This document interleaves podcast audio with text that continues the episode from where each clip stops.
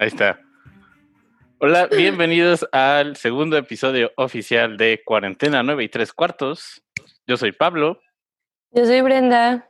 Y semana tras semana estaremos platicando y celebrando las películas y los libros del mundo mágico de Harry Potter y todo lo que significa esta saga para nosotros. Mucho, demasiado, muchas cosas. Buenas, malas, tristes. Muy tristes. Hoy vamos a estar platicando sobre la tercera película de la saga de Harry Potter, Harry Potter y el prisionero de Azkaban. Así es, la mejor. En mi opinión, es mi película, mi película favorita. En mi opinión. Creo que teníamos muchas ganas de platicar esta película. También es mi película favorita de Harry Potter. Eh, primero, Harry Potter y el prisionero de Azkaban fue estrenada el 31 de mayo de 2004 en Reino Unido y el 4 de junio de 2004 en Estados Unidos. Ya llovió, definitivamente. Súper llovió. Ajá. Fue dirigida por el mexicano Alfonso Cuarón, que venía fresco de dirigir eh, y tu mamá también, una película muy diferente a Harry Potter y el prisionero de Azkaban, pero similar en algunos aspectos que después platicaremos. En taquilla recaudó 795 millones de dólares mundiales, colocándose como la novena película más taquillera del mundo mágico y la película menos taquillera de toda la saga de Harry Potter. Menos, e, eso no me la creo. Eso Curiosamente es la menos taquillera. No, no, no estoy de acuerdo. Quiero crear una revolución al respecto. Estoy muy inconforme con ese dato. No, no tiene sentido. No tiene sentido que sea la que menos haya recaudado de todo el mundo México cuando es la mejor. O sea, explain. A veces así funciona el box office. No me parece. Pero, pues desafortunadamente sí. Bueno, ¿recuerdas ir a ver la película al cine y cuál fue tu expectativa al verla? Recuerdo ir a verla al cine, sí. No la, no la primera vez que la fui a ver al cine, eso sí no me acuerdo, pero me acuerdo, yo en ese tiempo, pues yo soy del DF, entonces en ese tiempo vivía en un departamentito por la UNAM y yo me acuerdo muy bien que un cine de estudiantes la iba a pasar y mi mamá nos llevó a mis hermanos y a mí a verla y me acuerdo que llegamos tarde porque no me acuerdo si estaba lloviendo o si no, no sé por qué llegamos tarde y ya todo ya estaba empezado y nosotros de que, con permiso, con permiso, y ya llegamos, nos sentamos y era como que, wow. Entonces, este, no, fue la primera vez que la vi, pero sí me acuerdo mucho ver la Lupin en pantalla grande y yo de que, no manches, ¿qué es esta magia? ¿Tú te acuerdas? Yo me acuerdo muy emocionado de ir a verla. Eh, no sé si a alguno de nuestros escuchas les tocó las famosas clases públicas. Era como un día en la escuela en donde los niños como que tenían como una competencia así de como de trivia de todo lo que habían visto en el curso en el año. Entonces pues pasaba si había equipos, de verdad si hay alguien que nos está escuchando que le tocó una clase pública, van a saber exactamente de qué estoy hablando. Y me acuerdo que Harry Potter y el prisionero de Azkaban la fui a ver justo después de mi clase pública de segundo de primaria. No, de segundo. De segundo de primaria, sí. De acuerdo. No sé qué es una clase pública. Gente, yo vivía en Puebla en ese entonces, había gente vestida de Harry Potter, de este. Y me acuerdo también que yo creí que la película salía una semana antes. Entonces, ah, en ese entonces, pues no había pues tantas cosas en donde podíamos saber de, ahora sí que casi casi de que, Alexa, dime Cinepolis. Entonces yo llegué y, preguntaba de que, oiga, la película de Harry Potter, no, mi hijo, sale hasta la próxima semana. Regina en el chat sí sabe qué son las clases públicas, hasta puso, eran épicas. ¡Guau! no, yo no. Yo en el DF no teníamos clases públicas. Así que no. Lo que es más interesante es que tú estabas en Puebla cuando la viste y yo estaba en el DF y ahorita los dos vivimos en Guadalajara. Muy cierto. Se hace muy curioso cómo ahí coincidimos en no estar aquí, digamos, en esos momentos. Ajá, tan cerca pero tan lejos. Exactamente. Y luego nos encontramos. Y también creo que uno de los temas que más nos gustan del prisionero de Azkaban es cómo se convirtió en una redefinición de la franquicia de Harry Potter. Sí, totalmente. Ajá. Eh, desde el cambio estético que tuvo de las primeras dos entregas hasta este nivel muchísimo, bueno, este nivel diferente, pero que a mí me gusta mucho más de movimientos de cámara, de uso de cortes, de edición, y creo que es inmediato que te das cuenta que la película va a ser muchísimo más oscura, empezando por el puro logo de Warner Brothers. Desde el inicio, o sea, lo que a mí me gusta mucho es que la película tiene, como tú bien dijiste, un estilo que no lo pierde para nada en toda la película, es muy constante y desde que la empiezas a ver, tal vez si no tienes los conocimientos de, cine, de comunicación y cosas más técnicas, pero aún así desde que la ves, tienes el feeling de que mm, algo siniestro, algo macabro, algo spooky va a pasar en la película por, como tú dices, los colores. O sea, para empezar, la paleta de colores es como nueva, completamente más colores más fríos, un poquito más opaco, más como que, uh. Entonces, de ahí eso ya te mete en el, en el feeling. Y luego, el soundtrack, si te lo escuchas en Spotify solito, te das cuenta que también de vez en cuando tiene estas, las, las canciones tienen estos momentos de, de tensión, de, tensión de, que, de, no sabes qué va a pasar, de misterio. Entonces, desde ahí es, es, que es lo que a mí me gusta mucho de la película, que como tú vienes, redefinieron todo lo que es Harry Potter y, por ejemplo, una de las críticas de la 2 fue de que ay, es, la mismo, es lo mismo que la 1, es el viaje del héroe, que no sé qué, está muy aburrido, muy predecible. Y Cuarón dijo, ¿sabes qué? ¡Pum!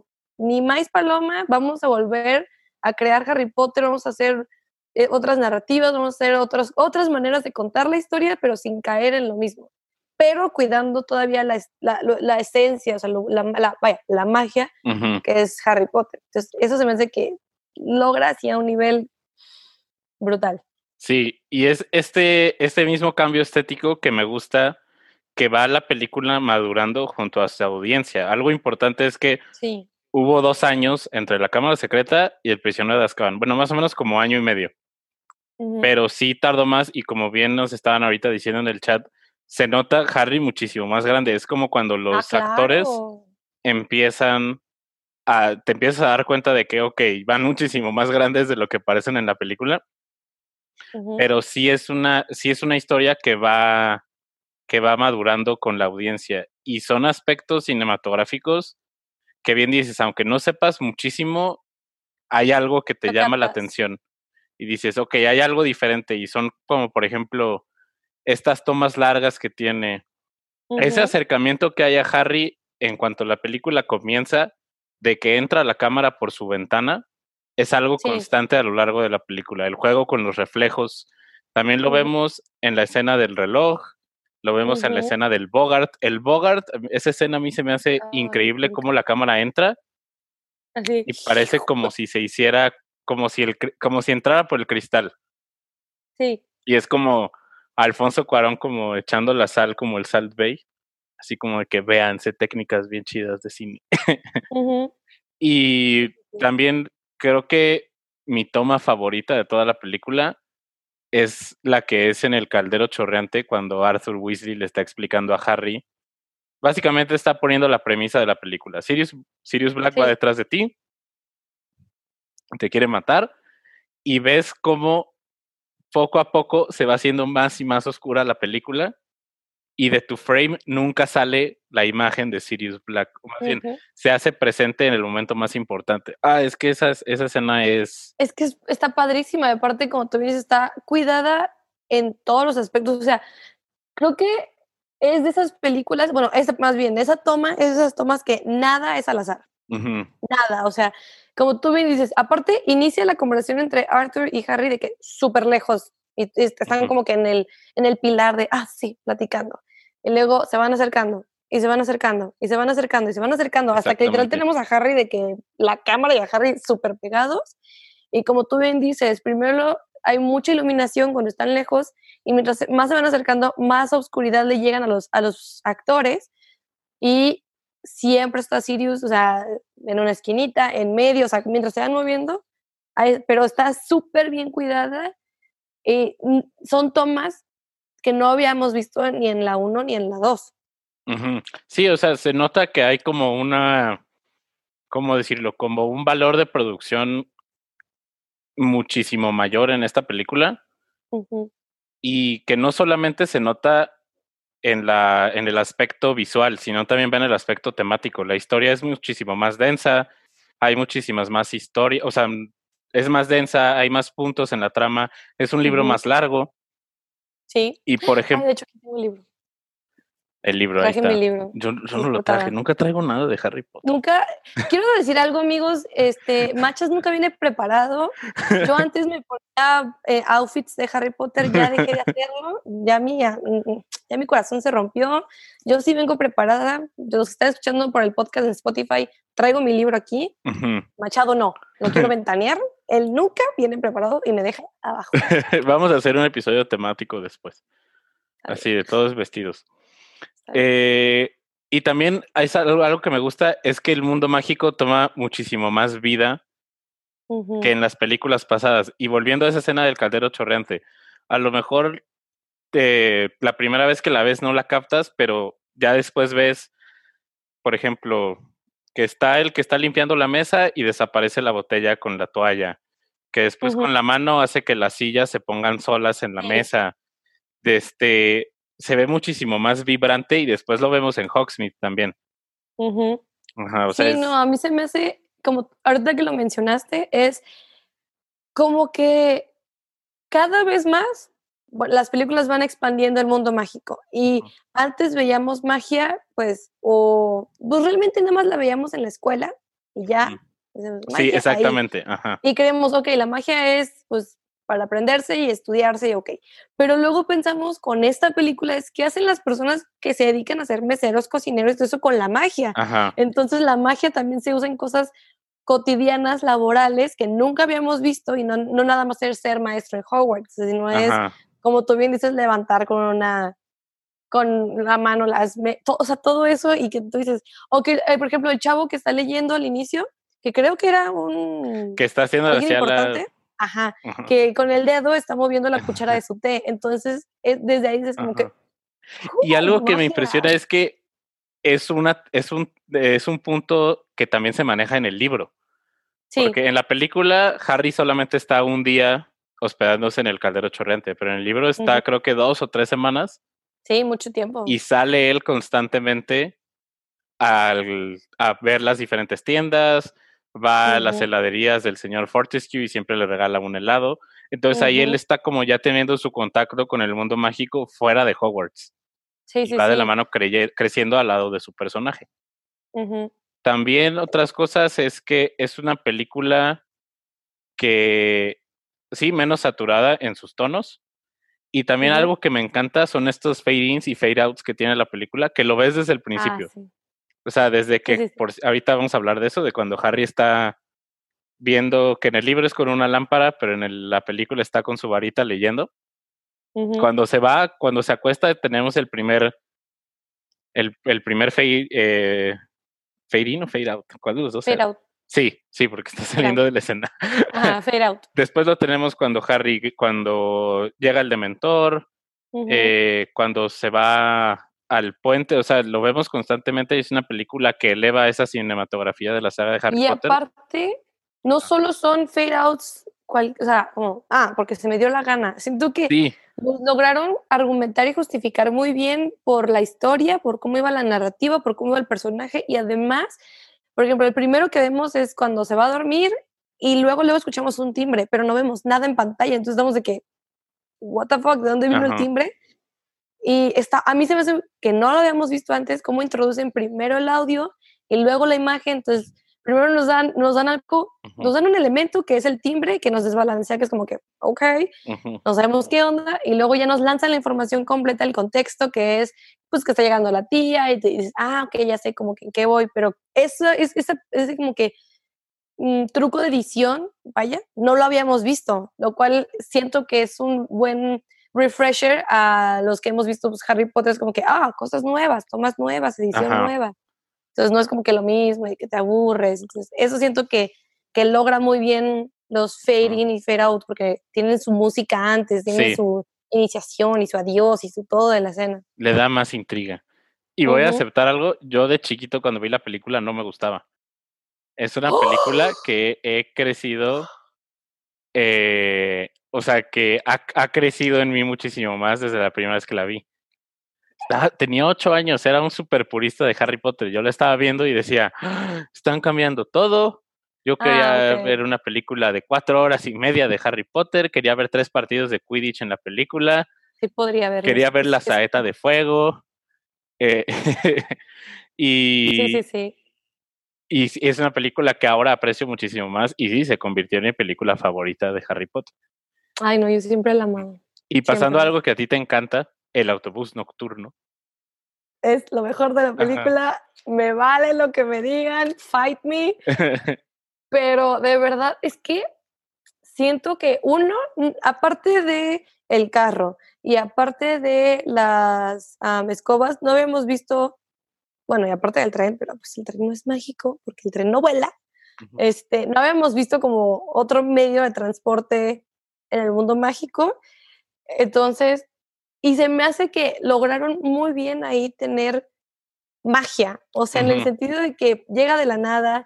El actor que, ahorita se me fue su nombre, el que le da el boletito a Harry. Stan, Stan Shumpike. O sea, el actor no sé quién es, pero el personaje es Stan, me acuerdo. Pero el, actor lo logró personificar tan bien que es como de que... Sí me lo imaginaba exactamente así. me resbalé.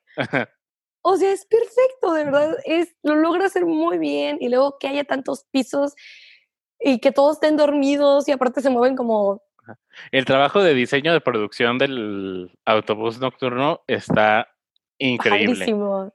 Padrísimo. Y aparte, siento que la, joya es la cabecita y más en el doblaje latino, quienes escuchamos aún así, es joya de, de, humor, de... O sea, aparte lo interesante es, se supone que nos está contando de Sirius Black, se supone que es algo muy siniestro, se supone que es algo muy macabro, y la cabecita y el, y el conductor, quieras o no, logran balancear muy bien esa escena en donde nos dan un dato como que, uh, que en, en, su momento creemos que es el próximo villano de la película, pero al mismo tiempo nos está balanceando con que la abuelita se atraviesa y 10, 9, 8.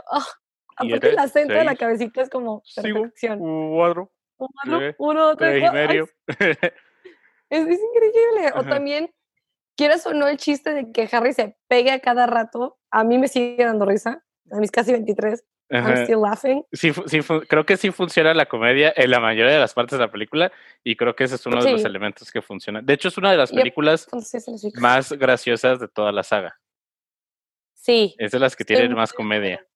Sí, sí, sí. Y aparte, bueno, según yo, por ejemplo, cuando el autobús se hace así, flaquito, nunca habíamos visto algo así, una edición así en Harry Potter, o sea, una magia en cuestión de anatomía de, de un todo, pues. Según yo no la habíamos visto, más que cuando se toman la poción multijugos, pero pues realmente no es edición, es como que son los actores, ¿sabes?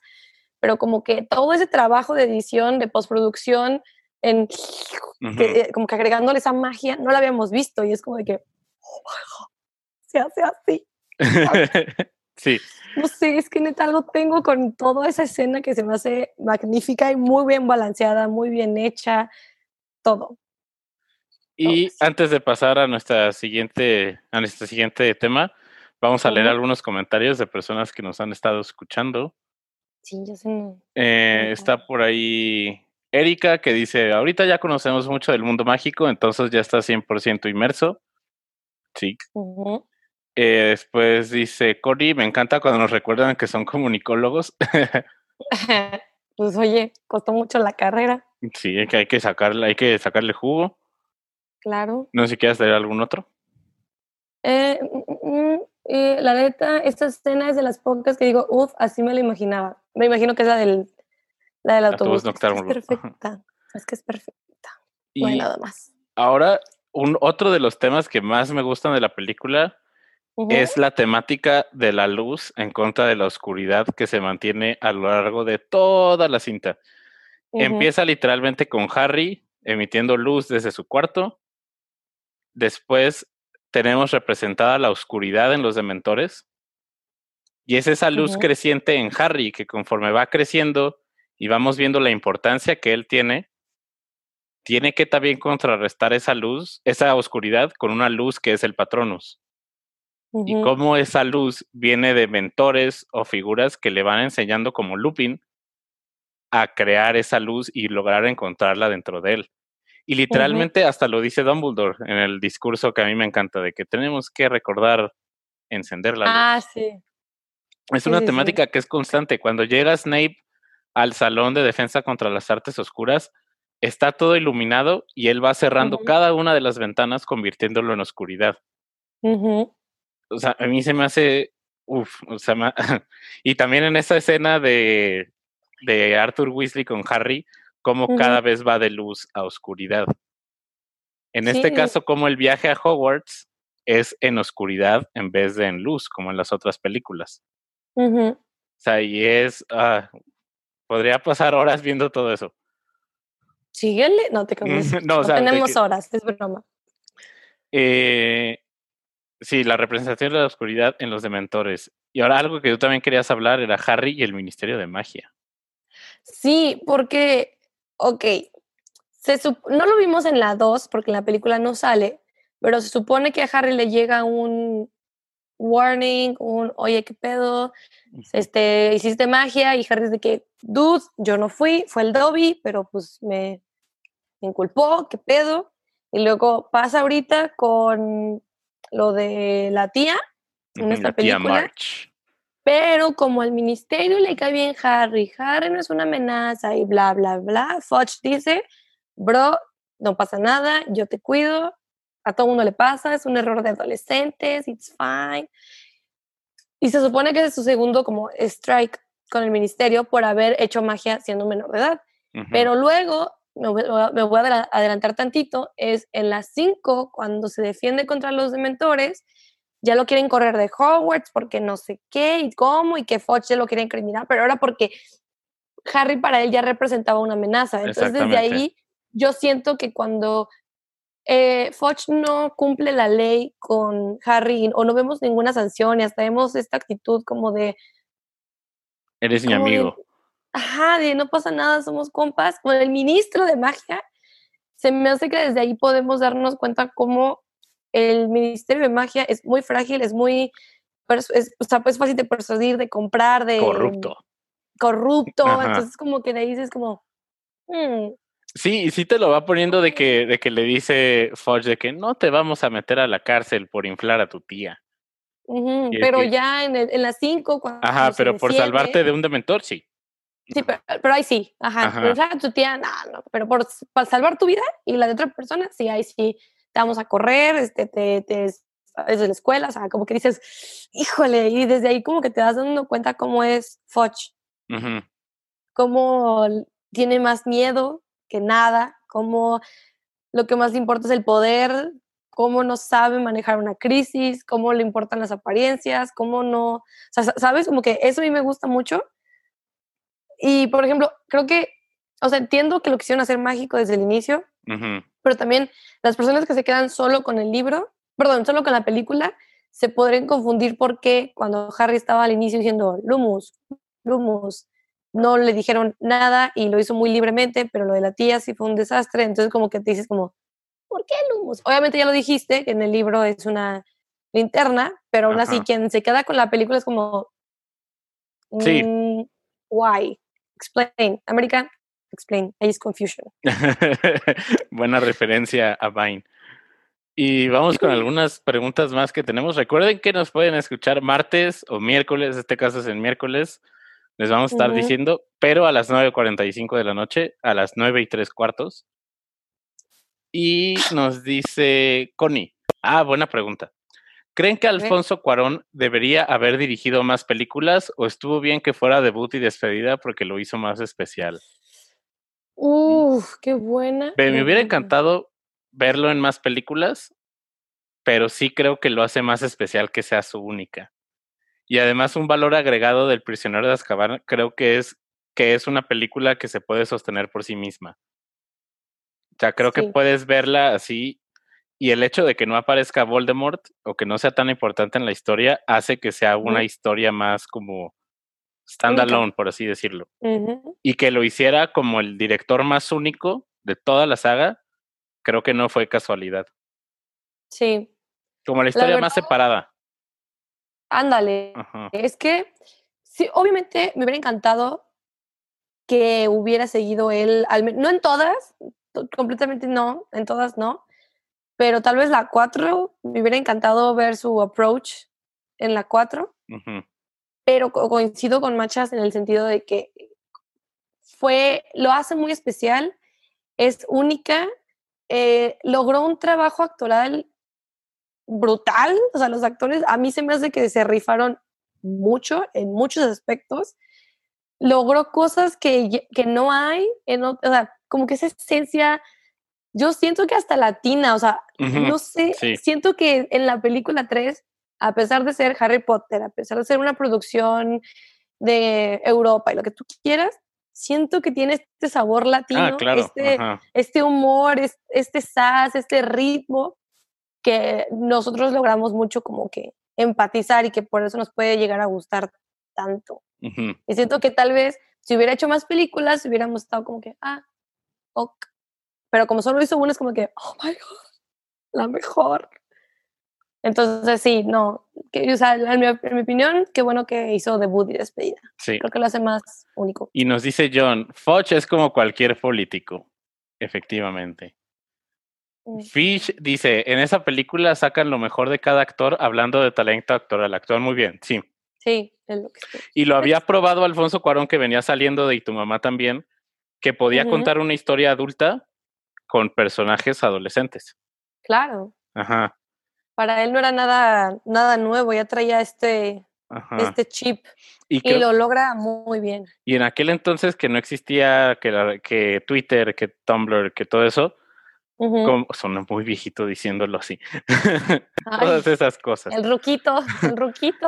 Pero imagínate que hoy en día dijeran, ah, la siguiente película de Harry Potter la va a hacer un director mexicano desconocido, que su última película es Y tu mamá también. Siento que Internet explotaría. Sería como de que, ¿qué está pasando? Eh, ¿A quién están escogiendo? Eh, Sí, No sabe ya Warner lo que está haciendo y creo que fue, y fue J.K. Rowling la que empujó mucho porque fuera Alfonso Cuarón el de la tercera película. Y platicando de Alfonso Cuarón, originalmente él no quería estar en esta película, él no quería dirigirla. Wow. Y fue gracias a nuestro pastor, Guillermo del Toro, que Alfonso Cuarón tomó la película de Harry Potter, el prisionero de Azkaban, le dice, estaban hablando y le dice a Alfonso Cuarón, oye Guillermo, me ofrecieron dirigir una película de Harry Potter, pero yo creo que voy a decir que no.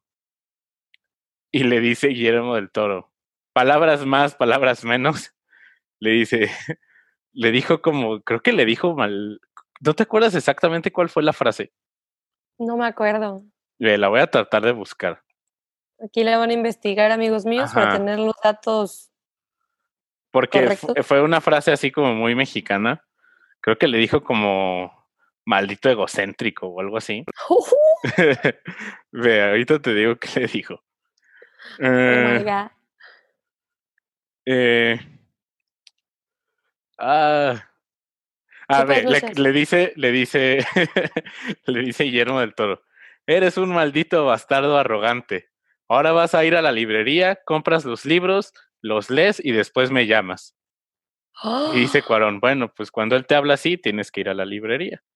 Y fue ahí donde ya los leyó y dijo, ok, sí, lo, sí la voy a dirigir. Wow. Ajá, Así que sin Guillermo del Toro no habría El prisionero de Azkaban dirigida por Alfonso Cuarón.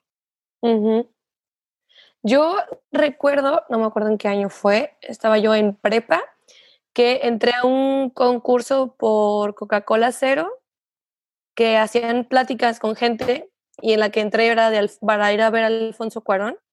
Me gané mis pases dobles volé, o sea, literal, me metí. Nunca me metí a Twitter, nunca revisé Twitter porque yo no era de Twitter. Eh, dos días antes del evento me metí a Twitter, vi que me había llegado mi mensaje de, oye, ganaste tu pase doble para la plática de Alfonso Cuarón y yo. Wow. Compré mis boletos, al siguiente día volé, o sea, todo fue muy rápido. Y me acuerdo que le preguntaron, creo que era en el momento de, ay, no me acuerdo qué película, pero le llegaban a preguntar cosas de Harry Potter y él dijo que, que al inicio fue, como tú me dices, no lo quería, no quería el proyecto, no, no le parecía interesante, que creía que no era un buen movimiento después de este, tu mamá también, pero que al final fue de, los proyectos que más disfrutó, que fue donde él sintió que su creatividad como director logró salir y que para él él sí le hizo, él siente que sí le hizo justicia a los libros. Yo estaba como niña embobada, así como de que no manches, estoy viendo a Alfonso Cuarón en persona, wow.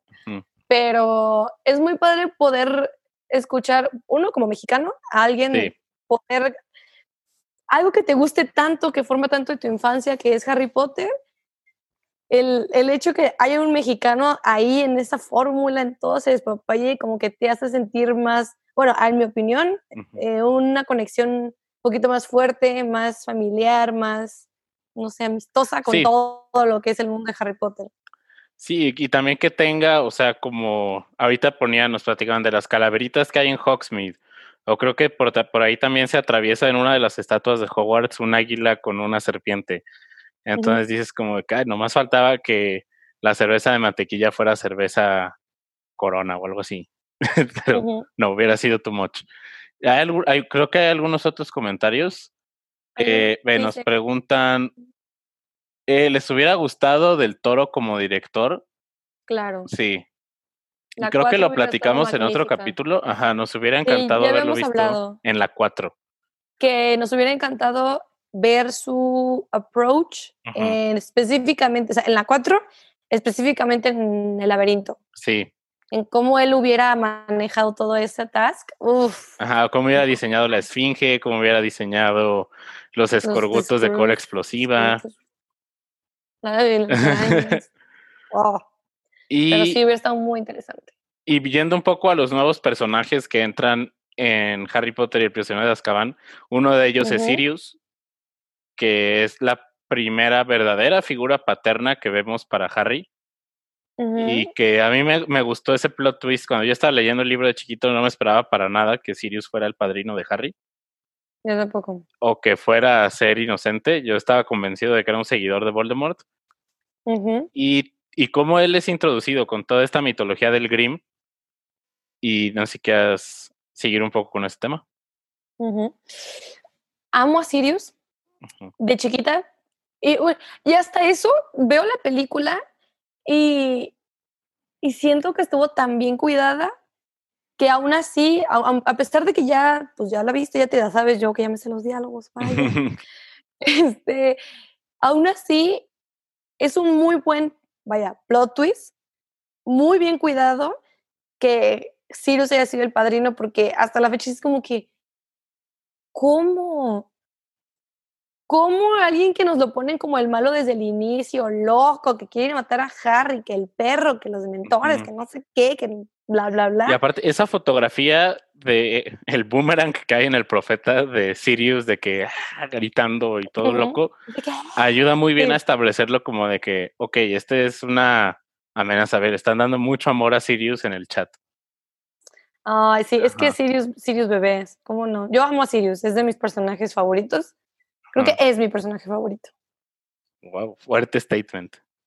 Creo, creo. Es que, como tú bien dices, no habíamos tenido una figura paterna para Harry y quieras o no, todos los niños que vimos Harry Potter, en algún punto decíamos yo soy Harry Potter, entonces cuando nos viene una figura paterna que realmente pues era inocente y que amaba a Harry y que hasta cuando le dice que si quieres te puedes ir a vivir conmigo, uh, neta estaba llorando, estaba que por, favor, y la puedo ver otra vez y cuando le dice eso aún, siento ese esa tristeza por la injusticia que tuvo el personaje y que no pudo tener a Harry por mucho tiempo y no lo pudo ver crecer y, y aparte creo que en los libros, no, en los libros obviamente sí está, pero en la película no. Y siento que voy a tomar como el mismo argumento de Hagrid, que muchos amamos a Sirius por la película, obvio, pero creo que no, lo podríamos amar un poquito más si todo el mundo supiera. Imagínate la culpa que tiene Sirius por toda, su, por toda su vida por el hecho de que a él le dieron el secreto de dónde estaban los Potter. Él dijo, ¿sabes qué, bro? Obviamente Voldemort va a ir contra mí. Dáselo al, niño rata, lo voy a pasar a alguien más, a alguien más de confianza, alguien que no sea tan sospechoso. Y va y se lo dice a Pettigrew. Y, pero Sirius no tiene ni la más remota idea que Pettigrew era un hijo de la verdura.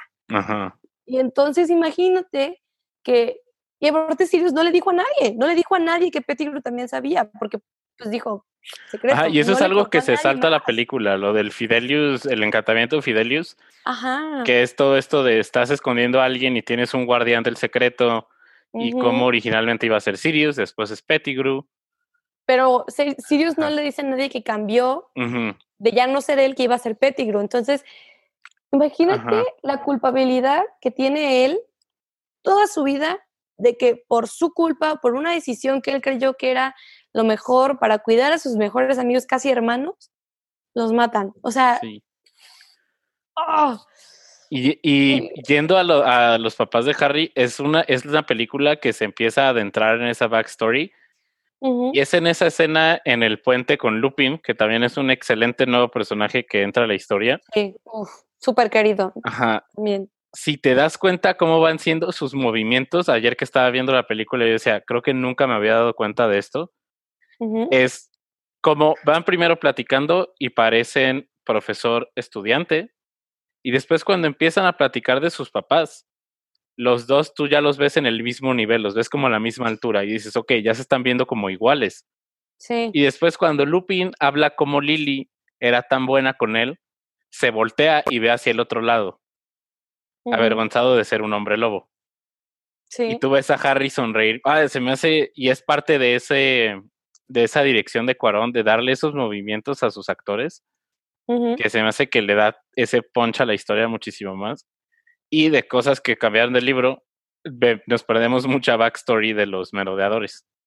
Sí, aparte, es la primera vez, pues, según yo, no lo sé, en donde tenemos en el libro más información sobre, pues, los, cómo era Sirius de joven, Lupin de joven, Pettigrew de joven, todos estos personajes que son súper importantes. De ahora en adelante, los cuatro son pilares en muchas cosas, muchas cosas narrativas.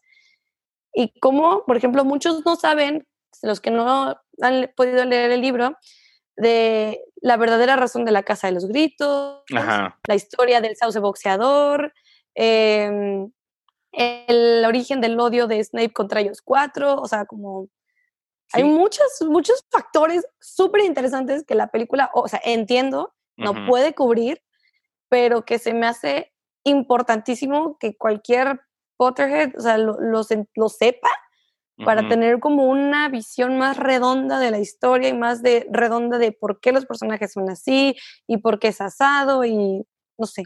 Sí, y es algo que hemos platicado, cómo las, las películas pueden ser como tu versión light del universo Harry Potter y la versión pro son los libros. O sea, los dos tienen sus ventajas, pero sí es como maximizar la experiencia el tener los libros.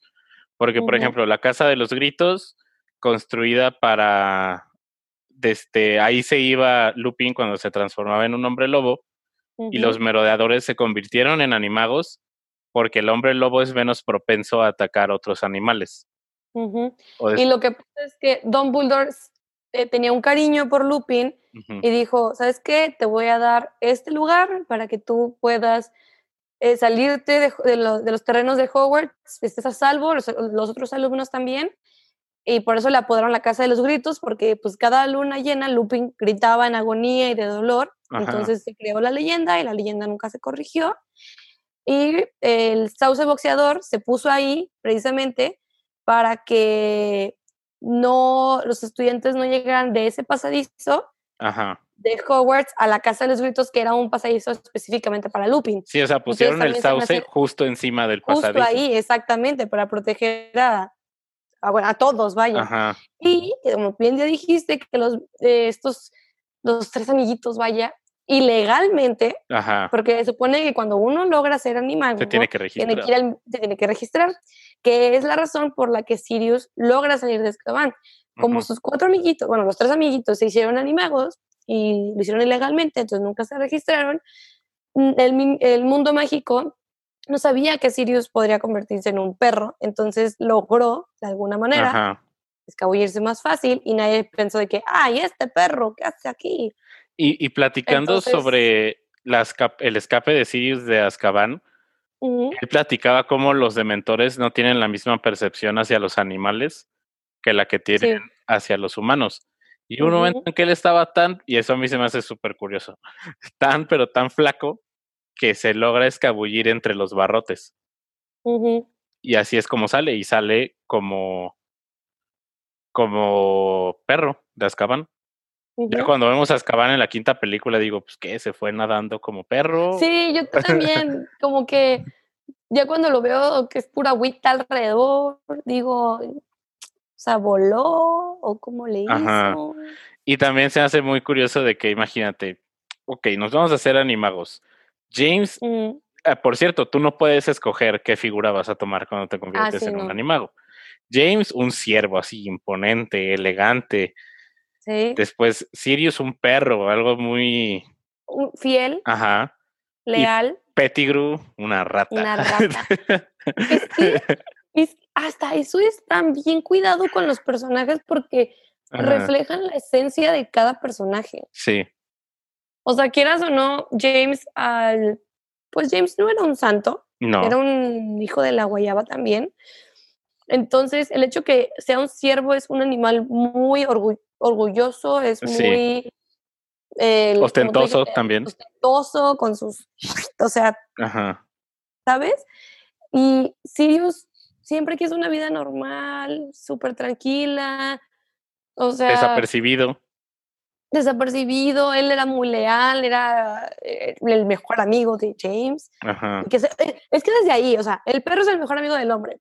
Sirius es un perro, James y Sirius eran mejores amigos. Sí. Desde ahí güey, El bro. chismoso es la rata. ajá, de que ay, eres una rata, el, eres un presi- el chismoso. precedente del niño rata es Peter Pettigrew.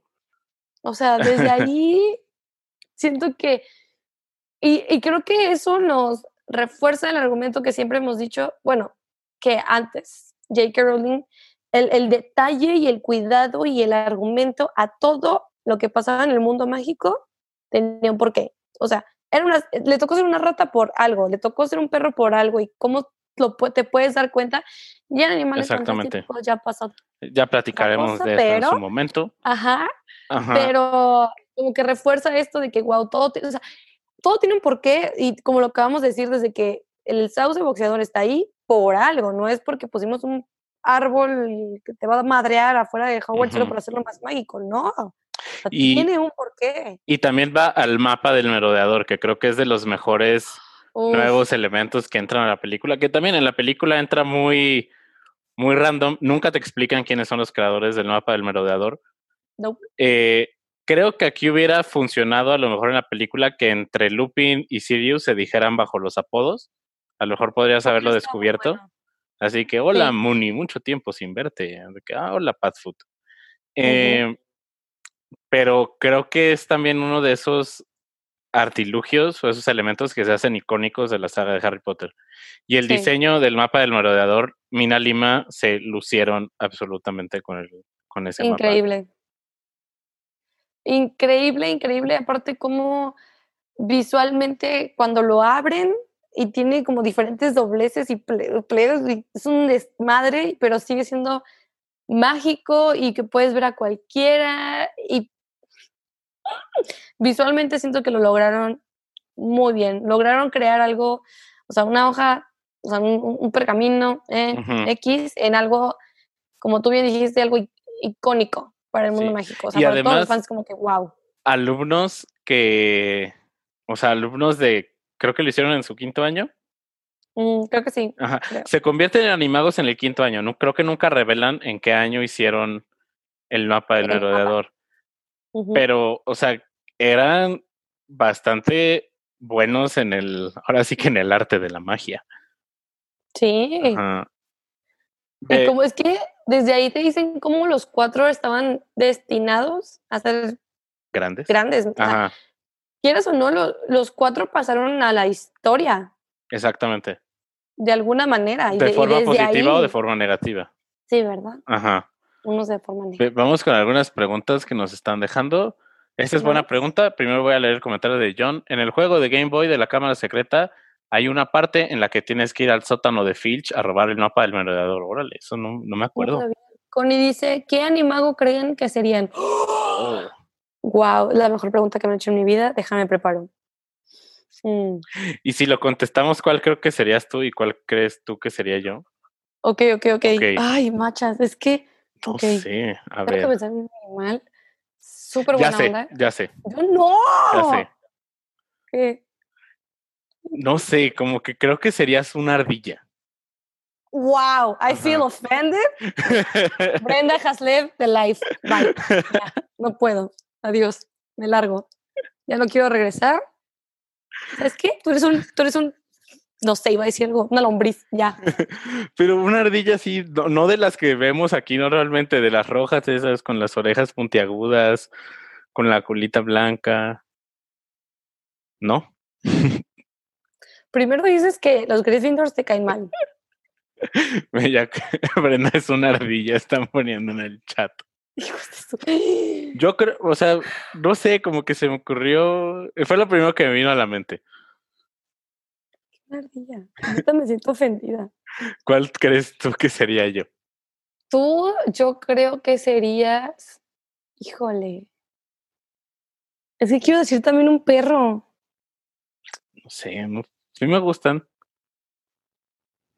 Siento que serías un perro porque como persona eres muy leal, eres súper amistoso, le entras a las cosas, puedes manejar varios, o sea, como que varias cosas al mismo tiempo. O sea, pues ahorita tienes, eres profe en el TEC y tienes, eh, al final se mueren todos y esto, y aparte de tus reseñas.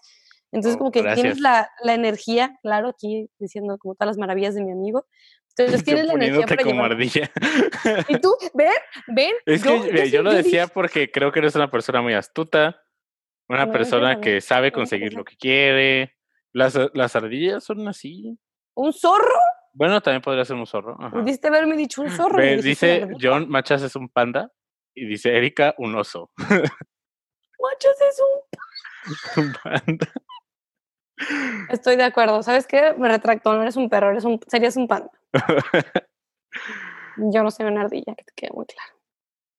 Eh, Dice Daniel Brenda, siento que es más un perro súper leal, pero chiquito. O sea, ¿me estás diciendo chihuahua o qué? como un Jack Russell o un perro salchicha. ¿Por qué todos me ven como un animal chiquito? ¿Por qué no pueden decir, Brenda, te veo como un dinosaurio no, así bien mamón? Definitivamente no. y.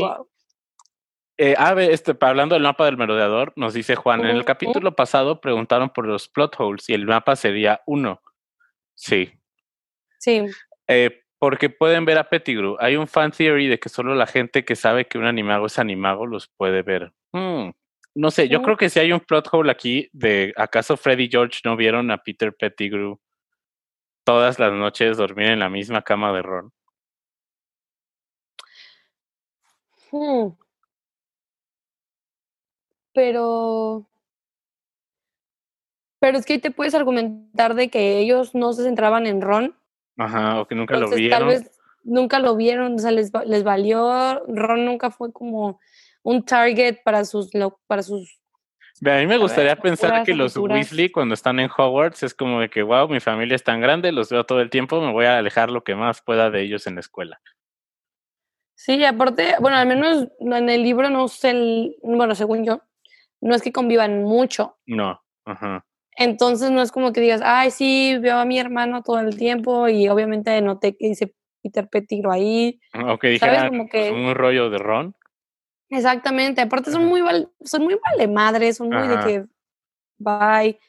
Entonces yo sí creo que, que Bueno, como y no es Ron como no que- era tan importante, Ajá, también, es, también no sabemos Scabbers dónde estaba siempre.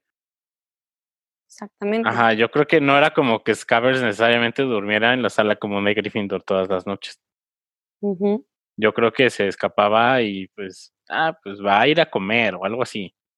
Ujú, Y de pues- que ahorita regresa. Y un nombre como Peter Pettigrew no tenía mucha, o sea, pues si los gemelos no sabían quién era, pues pueden decir, ah, pues es uno X de, Ujú. pues hay un Peter Pettigrew por ahí. Sí, aparte si hubieran leído un nombre un poco más famoso, Ajá. más con más controversias, de que Sirius Black, por ejemplo, ahí sí hubiera estado como que, Huh, pero si ven que dice, ah, está Pepe, dices, no, pues, ¿quién es Pepe? Nadie, no importa. Y el prisionero de Azkaban, estoy pensando que, porque ya fueron como nuestros bullet points. Por cierto, amigos, los que nos están viendo, ahora el programa va a durar una hora para que nuestros también, para ayudar escuchas de Spotify, de que no sea tan largo y también pues, que no estén nuestros amigos escuchándonos hasta las 12 de la noche. Exactamente. Ajá. Pero eh, que pedimos preguntas en el chat. ¿Hay algo más que quieras platicar del prisionero de Azkaban? A lo mejor tu momento favorito de la Eh, película. Mi momento favorito de la película, yo creo que es. Híjole, creo que tiene que ser cuando Sirius se despide de, de Harry antes de huir con Buckbeak. Uh, muy bueno. Cuando le dice aquí. Ajá, me ¿Escuchas? gusta Me estoy señalando al corazón. Ajá, sentimentalmente creo que él es muy bueno Ajá. y no sé, am- am- yo tuve una figura paterna de padrino, o sea, mi padrino es muy importante para mí, entonces yo sí pude como que enlazar eso con Sirius, entonces para mí esa escena es como que ¡ah! ¡Qué hermoso! Me encanta. Y, y en cuestión de diálogos, aparte de la cabecita en el autobús, que ya dijimos que eso es lo mejor, es cuando Draco dice, tú y tu maldito pollo. que dice en español. sí. Icónico. Creo que mi, mi momento favorito es el vuelo de Harry en Buckbeak sobre Hogwarts. Ah, Creo que es un momento súper poderoso, está súper bien hecho. El detalle, ese es el detalle que me gustaría resaltar de la película, que Buckbeak toque el lago con su pie. Y también otra cosa que no platiqué en cuestiones visuales que me encantan de la película, el juego de reflejos que tiene. Harry se ve en espejos, Oh, Harry sí. se ve en el lago. Harry siempre hay un reflejo de él y es esa dualidad que se está manejando en la película de la oscuridad de Harry contra la luz de Harry, Muy interesante. que está representada corpóreamente en los dementores en contra de los patronus. Ujú. Y es que es una película que puedes diseccionar y diseccionar y tiene capas y capas y capas. Uf, Sí, sí, sí. Eh, dicen en los comentarios no le hicieron justicia a Crookshanks. Casi no sale. Ajá. Casi no sale, sí. Y, Y, es creo que no casi no lo vemos en otras películas. Ay, mi cuello. No. sí, ya no, como que les, les valió. Dijeron como que. Ajá. Yo creo que fue uno de esos miles de detalles del libro Sí. que dijeron, ¿sabes qué? Pues si no está, no afecta tanto la narrativa. y a fin de cuentas, o sea, su trabajo de adaptación es bueno porque toma las temáticas bueno. principales del libro, las adapta y las logra poner en una película que, que se sostiene muy bien por sí misma. Y ah, otra cosa que me encanta es el, el libro de los monstruos. Ah, sí. De chiquitita yo estaba asustadísima, dije, me va a comer, ¿qué onda? O sea, cada vez agarraba un libro de que "Mm, acariciarlo del lomo, no vaya a ser.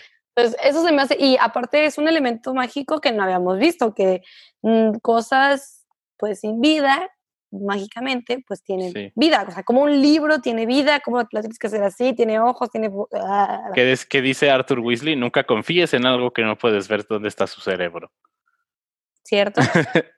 ¿Cierto? Sí, sí, sí. Eh, nos dice Erika, la neta siento que es una película que superposicionó a Cuarón. Sí. Sí. El hecho de que un director pueda hacer un buen trabajo con una película de franquicia lo posiciona extremadamente bien y claro, le dio un gran empuje para lograr tener presupuestos, para después tener más proyectos, para poder hacer muchísimas más cosas. Sí, es una película que lo posicionó mucho. Sí, sí, sí, sí. Se me hace que es una muy buena película, es un buen producto audiovisual. eh, si lo logras separar por, de todas las películas, como tú bien dijiste, la puedes ver solo y la entiendes y, y tiene su inicio, tiene su final, tiene su, su, hasta cierta manera, su resolución, tiene sus misterios, tiene todo. O sea, es una película muy completa, tiene Sí. comedia, tiene tristeza, tiene todo. Entonces, creo que es una película, o sea, para mí es la mejor También para mí. eh, no hay discusión. Y quien quiera que quiera discutir, fight me.